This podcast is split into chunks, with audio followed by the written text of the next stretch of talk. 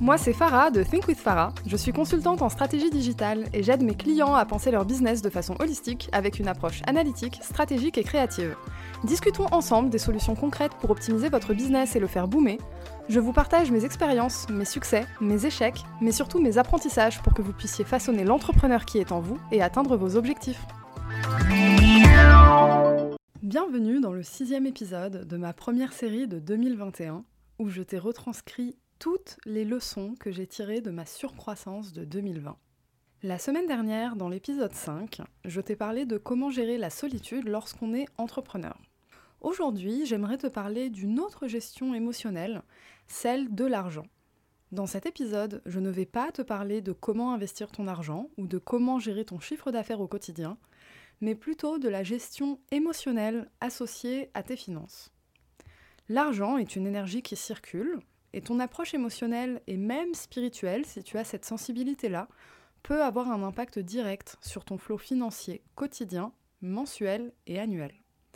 Avant de poursuivre, j'aimerais d'abord remercier les centaines de personnes qui ont écouté attentivement ce podcast depuis le début et qui m'ont rejoint sur Instagram. Je vois tous vos commentaires, vos partages et vos DM et à chaque nouvelle notification ou nouveau commentaire sur Apple Podcast, sachez que je fais une petite danse de la joie devant mon écran, donc merci à vous. Quant à cet épisode, bien qu'il soit le dernier de mon bilan de l'année passée, il est loin d'être mon dernier épisode, rassurez-vous. Revenons maintenant au sujet du jour, la gestion émotionnelle de l'argent. J'aimerais te parler de ce sujet de manière chronologique, partant du moment où tu dois pricer ton offre, c'est-à-dire choisir ton positionnement prix, à combien tu vas vendre ton produit ou ton service, jusqu'au moment où tu touches les fruits de ton travail et où tu découvres réellement ce que ça fait de voir ces virements réguliers et de plus en plus gros sur ton compte bancaire. Et même si on peut avoir une approche très pragmatique et stratégique de son pricing de tout un tas d'autres choses liées à l'argent, on se rend compte qu'il y a souvent des barrières émotionnelles qui empêchent de passer certains plafonds. Par exemple, il y a quelques jours, j'étais sur Clubhouse. Je ne sais pas si tu connais ce réseau social. C'est un réseau social qui est en train de boomer, qui boomait déjà depuis quelques mois chez les anglophones. Il arrive maintenant en force chez les francophones. C'est un réseau social où tu as des rooms, comme des salles de conférence, uniquement en live et uniquement en vocal. Tu ne vois pas le visage des personnes, simplement par audio et c'est super intéressant. Tu peux créer des rooms sur les sujets de ton choix. Et justement, il y a quelques jours, j'étais dans une room sur comment choisir son positionnement prix. Chaque personne avait des recommandations et des approches très intéressantes, très stratégiques, pragmatiques, concrètes. Voilà, il faut faire une étude de marché, il faut faire ci, il faut faire ça. Cependant, toutes les personnes parlaient souvent du blocage final qui est OK, j'ai fait mon étude de marché, je sais à peu près à combien je peux me positionner, mais je ne vais jamais oser aller au maximum de ce potentiel, voire le dépasser. Alors certes, il y a une approche très stratégique à avoir. Quand tu es freelance, par exemple, ton prix, ça va être ton TJM. Ton tarif journalier moyen, c'est ce que tu vas facturer à la journée à tes clients. Et en tant que freelance, la question, c'est toujours combien je facture au quotidien. Alors si tu es freelance, sache que j'ai écrit un article pour toi qui résume la méthode stratégique, pragmatique et concrète pour définir ton pricing au quotidien. L'article s'appelle Comment calculer son TJM de freelance, le salaire du consultant, et il est sur mon blog thinkwithfarah.com. Revenons maintenant à l'aspect émotionnel de tout ça. Car on l'a vu, trouver son pricing de manière stratégique, c'est une chose, mais ensuite assumer ce pricing et dire ok, voilà ce que je vaux ou voilà ce que mon produit vaut, il y a une étape supplémentaire à avoir ici. Je ne sais pas si tu vois déjà où je veux en venir, mais je vais te parler du fameux syndrome de l'imposteur. Souffrir du syndrome de l'imposteur, c'est être persuadé de ne pas mériter sa place, de ne pas mériter ses succès et d'être 100% responsable de tous ses échecs. Alors inutile de dire que quand tu as un syndrome de l'imposteur qui est bien présent et bien ancré, c'est très difficile d'assumer pleinement ta valeur. C'est simple, ta valeur, tu ne la vois pas en fait.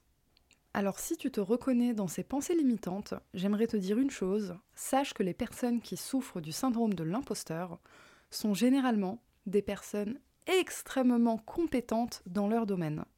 Ici, la gestion émotionnelle, elle se fait sur le rapport à soi-même et à la confiance en soi et en ses capacités.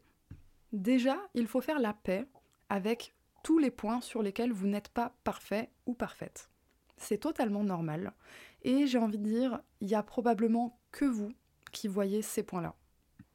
C'est comme si tu avais une petite voix dans ta tête qui te répète Mais non, t'es pas capable, non, mais t'as accepté ce projet, tu vas jamais réussir, ton client ou ta cliente va s'en rendre compte, tu vas te ridiculiser, bla bla bla bla.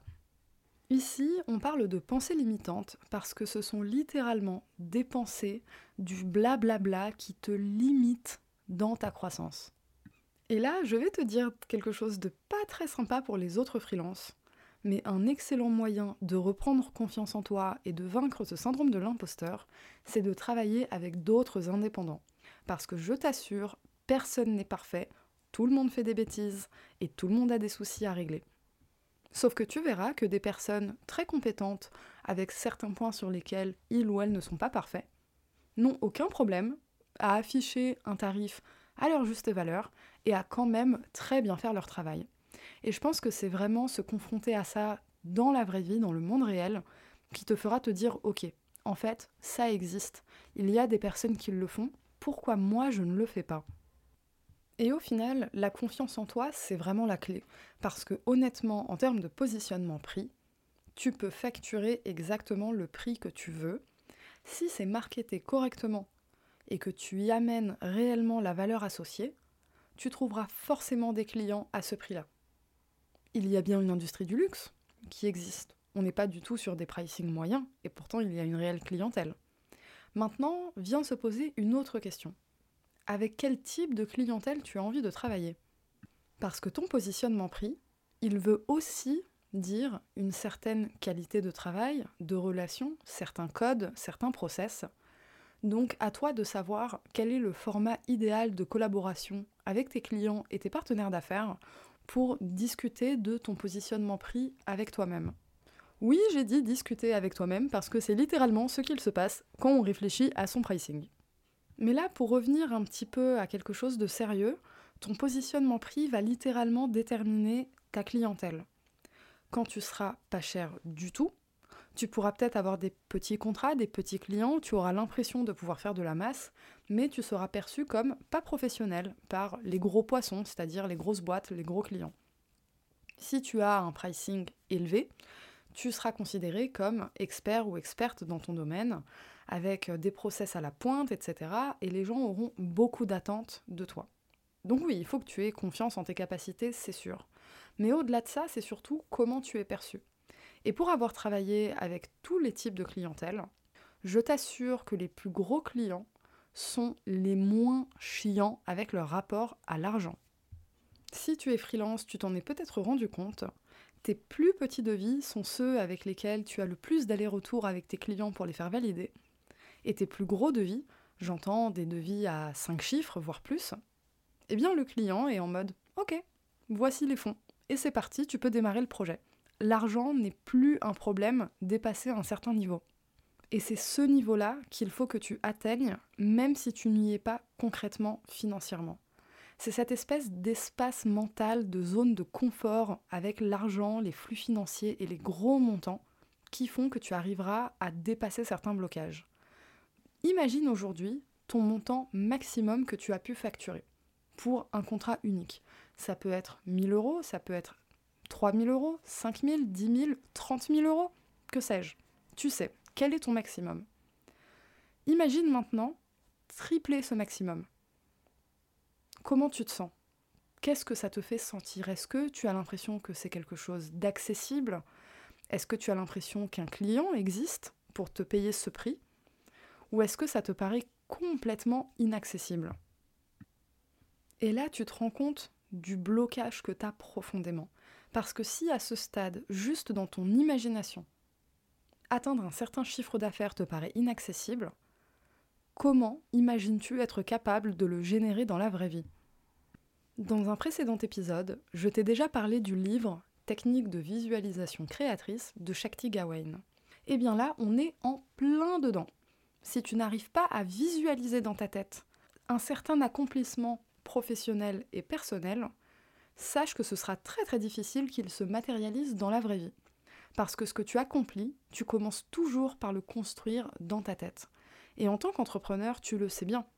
Le projet que tu as réalisé ou que tu es en train de réaliser, il a d'abord pris naissance dans ton esprit. Le livre de Shakti Gawain parle beaucoup de visualisation méditative, de se mettre dans des états de conscience avancés, que ce soit par l'hypnose, l'auto-hypnose ou la méditation, pour vivre ces expériences de vie en cinq dimensions. Par exemple, si tu as un projet d'acheter une certaine voiture, tu vas te visualiser en train de la conduire, de sentir la sensation du volant, la sensation de vitesse, le vent sur ton visage et tes cheveux, etc. Tu vas vraiment vivre le moment pour le créer et l'imprégner émotionnellement dans ton esprit. En faisant ça, tu rends réel une image que tu as dans ta tête. Et c'est une méthode qui fonctionne particulièrement bien et que tu peux appliquer à tous les aspects de ta vie.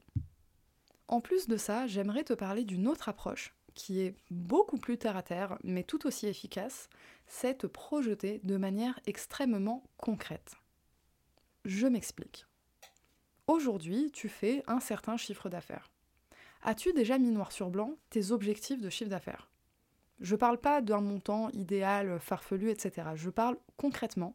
Est-ce que tu as déjà pensé à tes objectifs de chiffre d'affaires et surtout à comment les générer C'est-à-dire qu'en fait, tu vas te projeter émotionnellement dans une certaine zone de ta vie, mais tu vas en plus concrétiser le truc tout de suite en te donnant un plan d'action. Déjà, d'où tu es maintenant jusqu'à ce stade-là, mais surtout, surtout, toujours pour l'aspect émotionnel, écrire noir sur blanc tout ce que tu peux faire avec l'argent que tu auras généré. N'oublie pas, on parle de chiffre d'affaires. Donc oui, tu peux t'éclater avec euh, plein de loisirs personnels, mais inclus aussi dans ta pensée ton plan de développement professionnel. Est-ce que tu comptes recruter?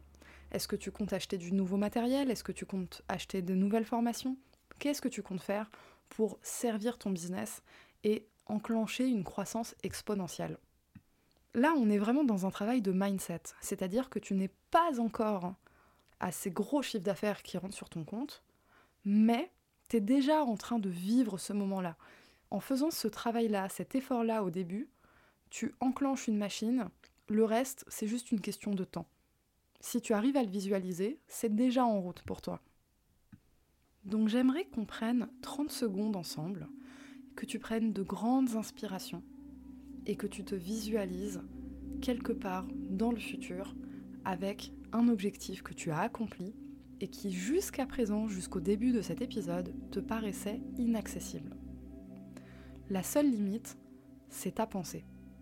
Donc prends de grandes inspirations, pose-toi, projette-toi, imagine ce que tu veux. Tu n'as exactement aucune limite.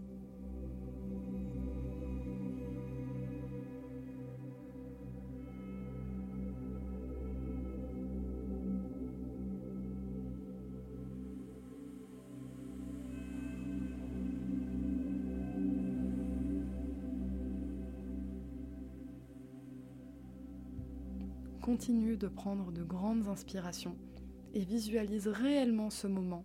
Vis-le émotionnellement. Qu'est-ce que tu sens dans ton corps, dans ton esprit? Qu'est-ce que ça te fait sentir de voir tout ce que tu as accompli?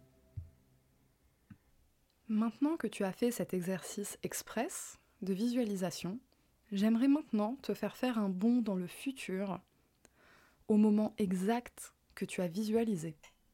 Plus précisément, tout début de la réalisation de celui-là.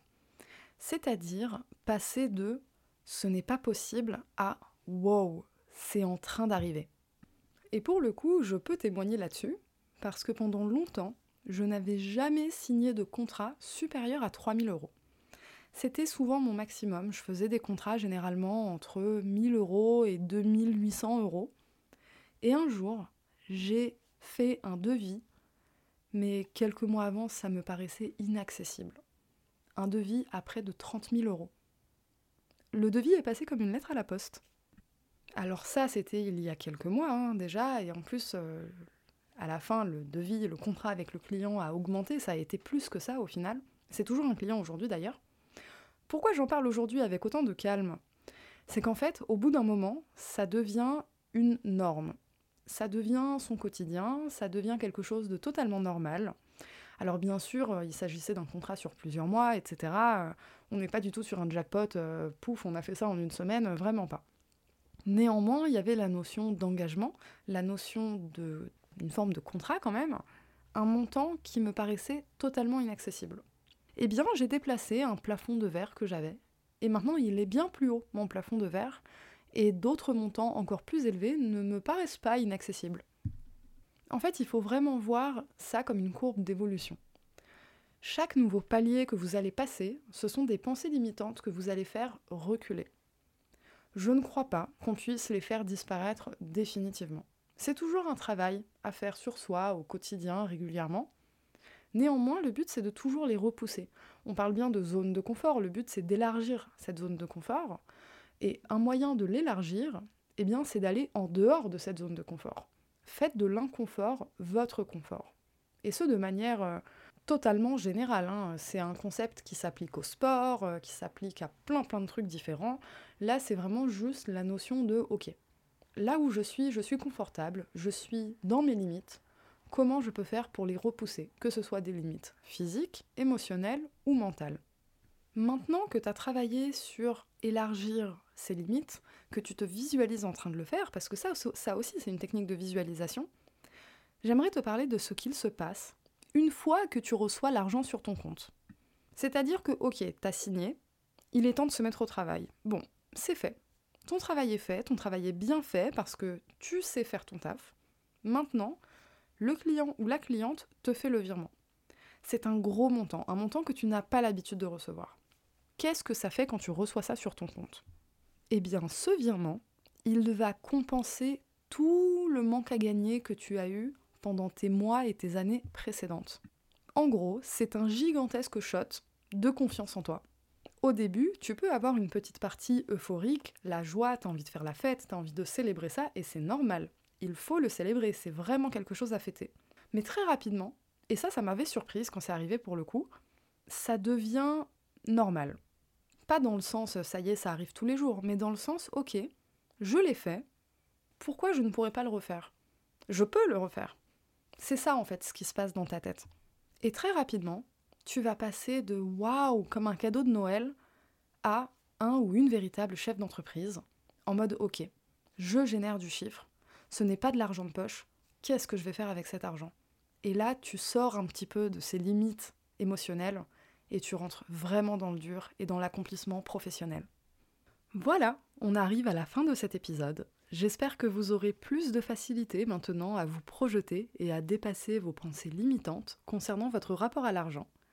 Car comme je l'ai dit au début, l'argent est une énergie qui circule, et quoi de mieux que de s'approprier cette énergie et de l'utiliser pour soi-même, n'est-ce pas? Merci pour votre écoute, j'ai adoré enregistrer cet épisode. N'oubliez pas de noter cet épisode sur Apple Podcast et de vous abonner sur votre plateforme de streaming préférée et à partager pour soutenir mon travail et permettre à d'autres entrepreneurs ambitieux et ambitieuses d'atteindre leurs objectifs.